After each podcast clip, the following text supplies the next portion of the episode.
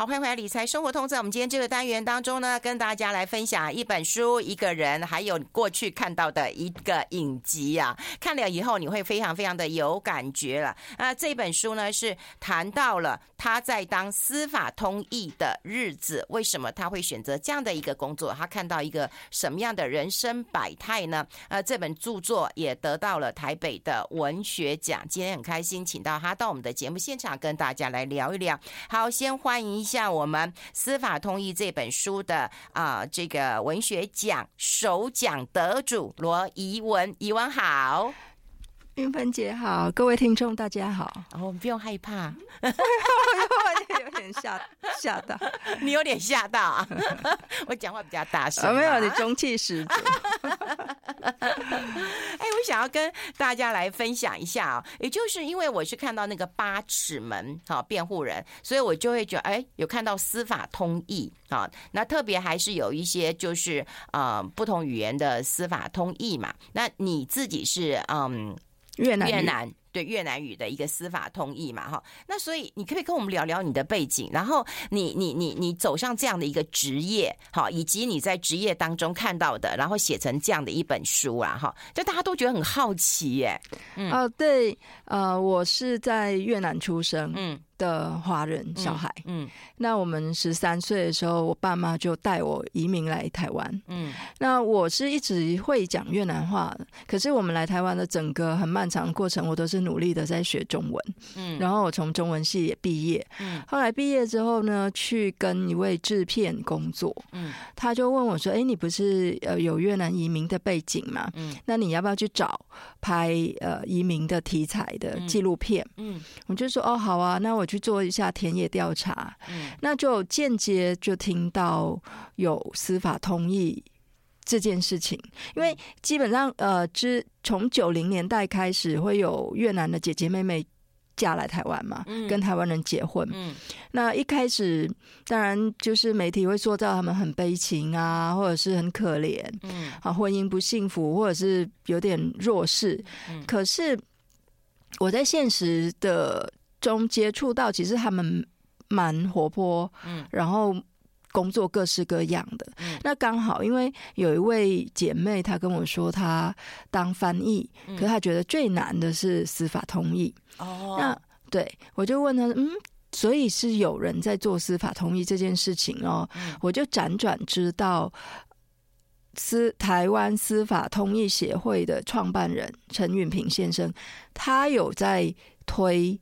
这样的课程，嗯，那我就想，那敢敢去上那门课的女生应该很厉害，很不错。那我去田野调查他们，嗯，所以我就去找到陈老师的班级，嗯，去想要去，本来是想要去跟人家哈拉，然后看看可不可以拍片，对。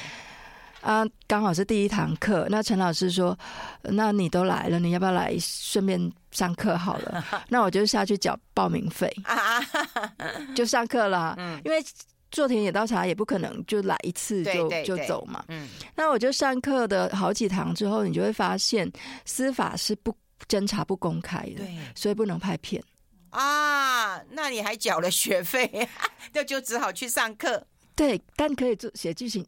剧情片啊，哦，所以我还是很认真的把整个三十几小时的课把它上完，嗯，然后认识一些姐姐妹妹，然后私下有跟他们访谈，嗯，那上完课一样考试、口试、笔试，我就拿到司法通译的执照。哎，这又是一个那种误打误撞，对不对？对，本来也也不知道这是一个什么样的工作，对不对？为了拍片，然后就去去了，就缴了学费，然后就乖乖上完课。对。但你在上课的过程当中是有喜欢这样的一个职业吗？我喜欢呢、啊。哦，对，因为我本来就会越南语，但我在现实中呢是不太会用这个能力。嗯嗯。呃，目。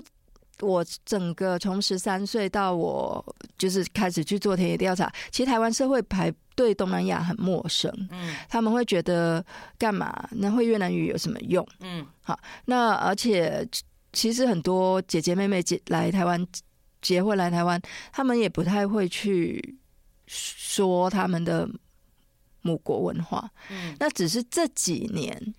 开始，因为有新南向政策啊，对对，对，然后大家才意识到哦，东南亚语很重要。嗯嗯、那才稍微有需要到翻译啊，怎么样？我们大部分接触大概是越南的那个饮食啊，嗯，对不对？对，就是有很多的店都很好吃，对不对？对，粉儿。准哦，发音好标准，真的、啊。对对对对，对，还有那个面包，哇，那也是大排长龙。我们家那那那一家，哇，这排好多。我好喜欢吃面包，就越越越南的面包很好吃，而且还会夹一个什么酸萝卜啊。对对对对对，对，很特别。对，嗯，对，然后夹肉啊，对，嗯，还有香菜，对对，还有香菜，很好吃，一个一百块，我以为我吃不完，就全部都吃完了。所以，我们都是透过饮食来了解一个国家。可是，你既然是从一个司法通译的课程，对不对？然后来了解你未来工作的一个取向。呃，是后来我拿到执照之后，我还是回到跟我制片报告说，报告片子拍不了。所以，那他就说，那你发展剧情片啊？啊，那你还是要把它写出来，写成小说或者是怎么样？那可是拿到证照之后，我还是没有实务经验。嗯，那嗯，刚好就是发生，就是刚开始我蛮排斥这个工作的。嗯，因为我认为，如果你去翻译的话，就是表示有一个人碰到麻烦嘛。嗯，那你翻译的 case 越多，不是越来越多人有麻烦吗？嗯。那后来好像有人就开导我说：“不是，你不能够应该这样想，你要反过来想，是有人需要帮忙，然后你才去。”嗯，那后来我说：“哦，好啊，那有人找我，我就去。因为通译的司法通译的第一个守则是你不能够主动去接案。嗯，就是说你不能说快给我，快给我，我要我来帮你翻译，我要赚钱，其实不行。嗯，是有执法单位需求，你才就是去接。”这因为这也是中立原则的一部分。那后来在疫情期间，就突然间就非常多呃执法单位找我去翻译，所以我就把它写成，把呃能写的部分、能说的部分，把它写成这本书。嗯，对，就是我我我我看到书当中真的有很多嗯，就是你很深情的来看待啊，还有很多的呃移工啦，嗯，逃跑啦这些这些事情，我觉得。嗯，蛮蛮有感动的啦。在在保持中立的时候，情感上是有办法中立吗？嗯，其实情感上，反正情感上，如果你把它锁在脑海里面的话，其实是无所谓。那、哦、你在现场，你不要开口多做些什么。哦，我有跟问过我们的日文通译跟。英语通译，嗯，我说如果有一个正在做笔录的人大哭，好，就是当事人在大哭，你会拍拍他的肩吗？你会递卫生纸给他吗？嗯，不会，不行，不行。对，可是可是我说那他哭得很惨呢，怎么办？嗯，然后后来那个英语通译想了很久，说好，如果刚好。卫生纸盒在我旁边，我就会抽一张给他。嗯、可是要要拍拍他的肩或抱抱他都不行啊！所以你看，我们看看看影集，然后看书，好，还有听这疑文来讲，其实真的是感受不太一样的哈。我们先休息一下，待会分享更多。I like 们现场的是啊、呃，司法通译啊，罗一文啊，带来他的书《我当司法通译的日子》啊。他来上节目的时候好紧张啊，他就说我不能直播，我不能被人家看到。对，为什么？啊、呃，其实我们希望比较低调哦。那因为呃，你司法通译本来就不应该让别人知道，甚至我们会很谨慎的，希望在笔录上也不显不要显示我们的个子哦，因为怕如果当事人。他不满意他的官司。哦，他通常最最好发泄的对象是同意。你没有翻译好，对，你没有讲清楚，对，没错，你没有替我讲话，对，哦，我跟你是同胞，你怎么不帮我？哦，所以通常就会呃有人情压力这件事情。嗯嗯，哎、欸，那我们刚刚有呃提过，就是说呃，可能很多人看过那个八尺门那个那个那个辩八八尺门那个辩护人啊，其实那个真实的社会当中，或者是说你所接触的当中，因为你也看过那个影集了嘛，嗯，我很爱那个影集 你可以可以可以跟我们分享一下，有哪一些是呃一样，有哪一些是真的很很不一样的。好好，有蛮多蛮真实的，比如说通译的寻找非常的困难，嗯嗯，因为你要有一个同意愿意配合你，时间上又就有各种很临时的呃召唤嘛，那同意有时间的其实没有没有没有那么的动机动性，然后再来是钱的问题。哦，真的就是通译费那个，你看里面那个女主角那个印尼的女工，她她说哎我。我坐车也要钱，本来其实通译费是不算坐车的钱，你知道吗？对，然后就是到现场你开口讲的那个那段那个时间才会算钱，然后确实也给的非常的微薄，嗯，然后呃再来是，可是如果是一个警官他私自带一个通译去办案去调查，我觉得可能一般通译会拒绝，嗯，因为太危险不可测。对对对，因为我之前就是我们在同意分享那个工作心得的时候，有一位姐姐妹妹就说，警察要去攻坚，嗯，然后叫他来，嗯，他来现场就发现哇，所有警察都是防防防弹衣、荷枪实弹，什么保护都有，他一个同意什么都没有，然后同意那个警察就叫他说，哎，你躲在墙角，等我们弄好了，你再出来。他吓死了，他说：“以后你们攻坚这种事情就不要再找我了，因为连防弹衣都不给他，就没有多的防弹衣给他穿啊。那这样就有点又那么少，又那么危险。是，可是，一般般其实还好，一般般就是你会在呃。”侦讯室，它算是一个比较安全的环境，就是移民署的专勤队的侦讯室，或警察的侦讯室，或地检署，或法院那些场所，其实是安全的，是没问题。所以剧里面，因为他为了戏剧张力，嗯，他会有一些场景，你会看起来哦，好紧张，好危险。对，确实偶尔会有非常零星的很危险的时候，那同意要看自己的情况，要不要拒绝。对。嗯所以通译也会拒绝，基本上通译不能够选案，嗯，就是说什么案，你说哦，我性侵案太惨，我不能翻译，对，或者是我家暴案太惨，我不要，是不能够选案的。可是你可以因为你的时间和配不配合的来而婉拒，嗯，对。哎、欸，那那你可以说它是一个什么样的工作？你怎么样定义呢？我我定义是一个桥梁的工作吧。嗯、我我本我本身。其实我还蛮爱，就是帮两边的人传达彼此的意思的。这个会不会太……呃，好，那个就是因为我我妈妈开杂货店嘛，嗯，然后就会有很多移民去买购买东西。对，可是他们有时候看公官方的公文，比如说他们要申请呃低收入户补助啦，或者他们要申请呃各种补助或者什么就学贷款，他们有很多公文他们是看不懂。嗯，所以他们会来找我妈妈，就是因为我妈妈会中文嘛。嗯，然后我妈妈越南文又不好，所以只好找我出来，我就会帮忙。哦、所以我本来就会做一些很零星的协助翻译的工作。嗯、那当然有一个机会可以让我很正式的在现场，然后帮语言不通的人，其实两方都语言不通。嗯。执执执法人员也不通，对，然后当事人更紧张、更害怕，那语言也更不通。我觉得我会觉得我自己是对这个世界有贡献的，嗯。嗯，我还是觉得有有因为被需要而疗愈到，嗯嗯，嗯，我觉得讲，我觉得这样讲很感动哎，因为我觉得每一个人在找一个工作的时候，就会说，哎，我对这个社会或者对这个国家有哪一些的贡献。是，因为我一直嗯没有办法好好的定位我自己啊，嗯，所以这样的工作刚刚好，就是而且我也不用去介入太多，因为介入太多我自己也会会被影响。那总理呃，就是司法，他同意他需要总理这个原则，刚好可以帮助我，可又可以帮助别人，可是又避免。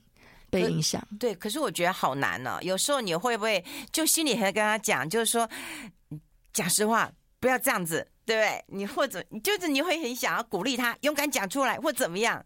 对，会想吗？可是不行，呃、对不对？不行。嗯，我所以我书里面充满了内心的 OS。对，可是我都不会讲出来，嗯、因为讲出来的话，那连暗示都不会嘛？不，不行，不行。他们有时候会一直看你的眼睛，嗯、说：“哎，我这样说的是不是？我这样说的对不对？嗯、或我该不该讲？”对，我都，我都就回避他们的，就不要眼神接触。对，可是他们在求助啊。其实执法人员蛮好的，就是现在的年轻一辈的执法人员，都还蛮体贴的。呃，他们也会安抚他们说：“哎呀，不要那么怕啦，快说快说，好，有什么问题我们可以帮忙。”嗯，那我只要翻译他们的话给他们听就好啦。哦，现在的年轻的执法人员，我觉得蛮棒的，就是嗯。因为这是我们的台湾社会越来越好，所以培养出来的年轻人其实会比较有 sense。嗯嗯嗯，所以他也把你的 OS 讲出来了。他们自己也会有感觉啊。他们在做笔录的时候，听到太惨的事情，他们也会有鼻音出来。哎，他们在问讯的时候还是会的，但是还是要公事公办了。可是他们作为人，他们还是会有感触的。嗯，那。既然执法人员都有感触了，我就只好翻，我就翻译就好了。对啊，嗯，嗯，我觉得这个应该是我做不来的一个工作，因为我这个人太鸡婆了，对，然后太想太想要这个呃改变了，太急了。那您就更适合直接去当一个主事者啊，这样你就可以改变很多。哎、可是说实在的，就是通译呃，原来跟我们想的是这么这么这么的一个不一样，对。然后我觉得可以透过书把它呃写出来，让大家了解这个职业，也在了解到有很多真的嗯说不出来的。好，你只能够体会那样的一个辛酸跟痛苦啦。所以我们待会要跟大家聊聊，就是说有很多的那种外籍的美移工啦，哈，就也帮了我们很多的一个忙。可是他们的问题就是，他们为什么要逃跑呢？其实就是他们碰到生活的困难了嘛，跟问题了嘛，哈。那我们怎么看待这些事情呢？我们待会讨论。我们先休息一下。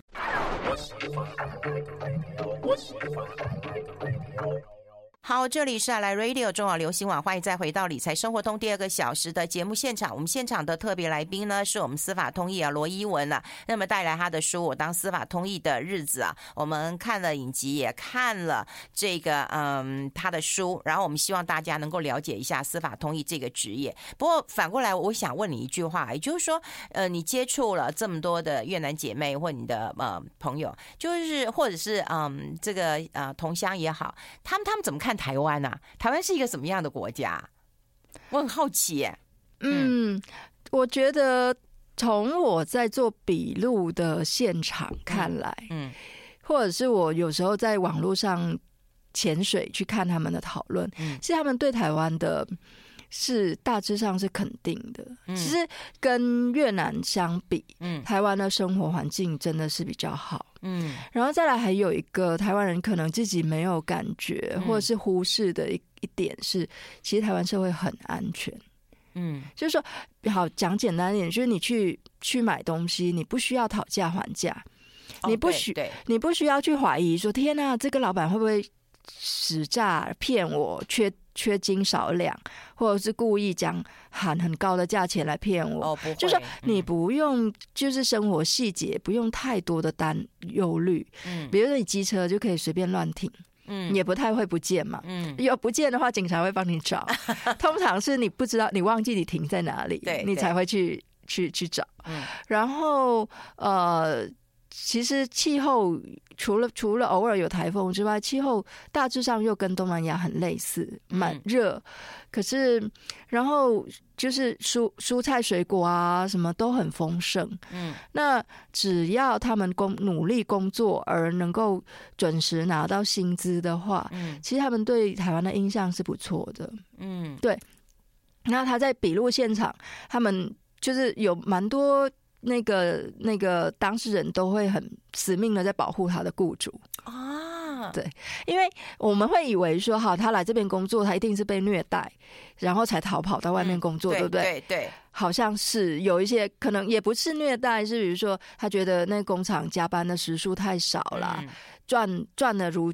预期就是没像预期那么多，嗯，他就会跑到外面去，嗯，那外面的老板其实很需要人手嘛，嗯，那如果有一个人来帮他，其实老板也蛮 nice，就是该付的钱还是付，嗯，只要你该付的钱你都付，然后呃三餐可以给他们吃，他们会觉得你很棒，所以他们在做笔录的时候，因为他会怕把老板讲出来供出来，老板会被罚钱嘛。哦，对，然后他们一定会说：“没有，我没有在那边打工，我没有在那边工作哦，我只是来帮忙哦。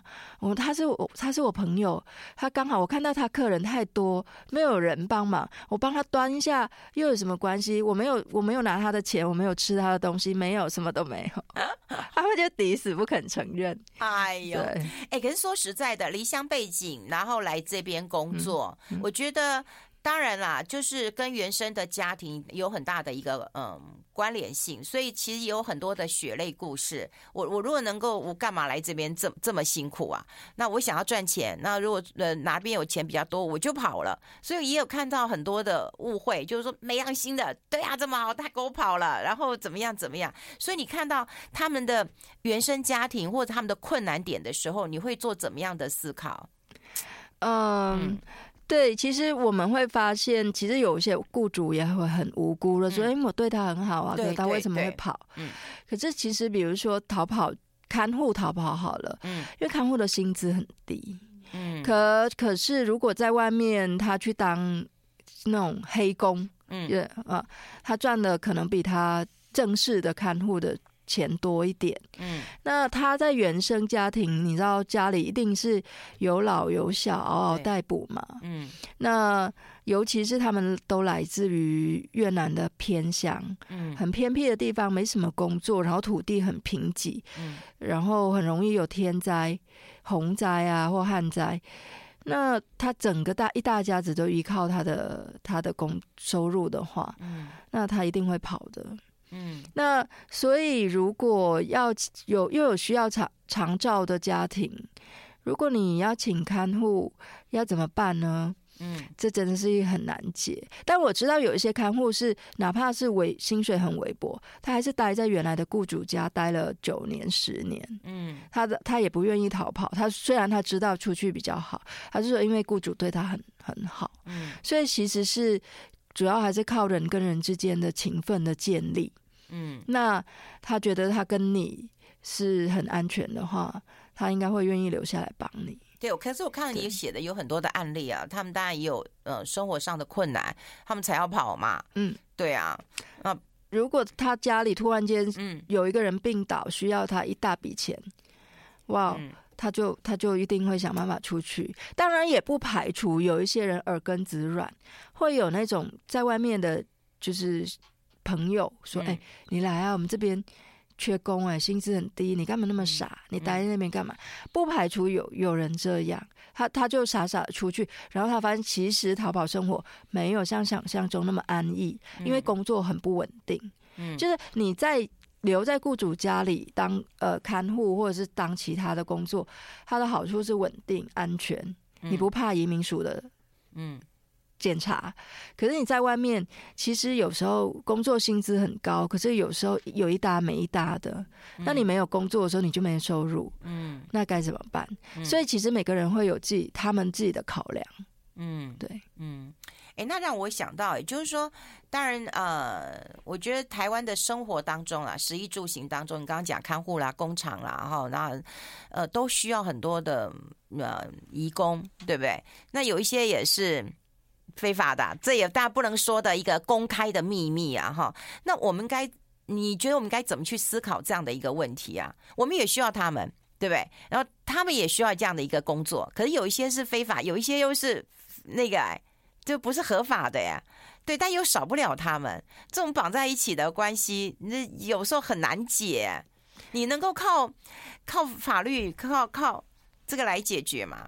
我觉得要看台湾需要有一个很整体性的移民工的政策，哎，嗯，就是说台湾人口老化是一个事实，对，缺工是一个事实，嗯，然后那台湾以后要怎么去发展？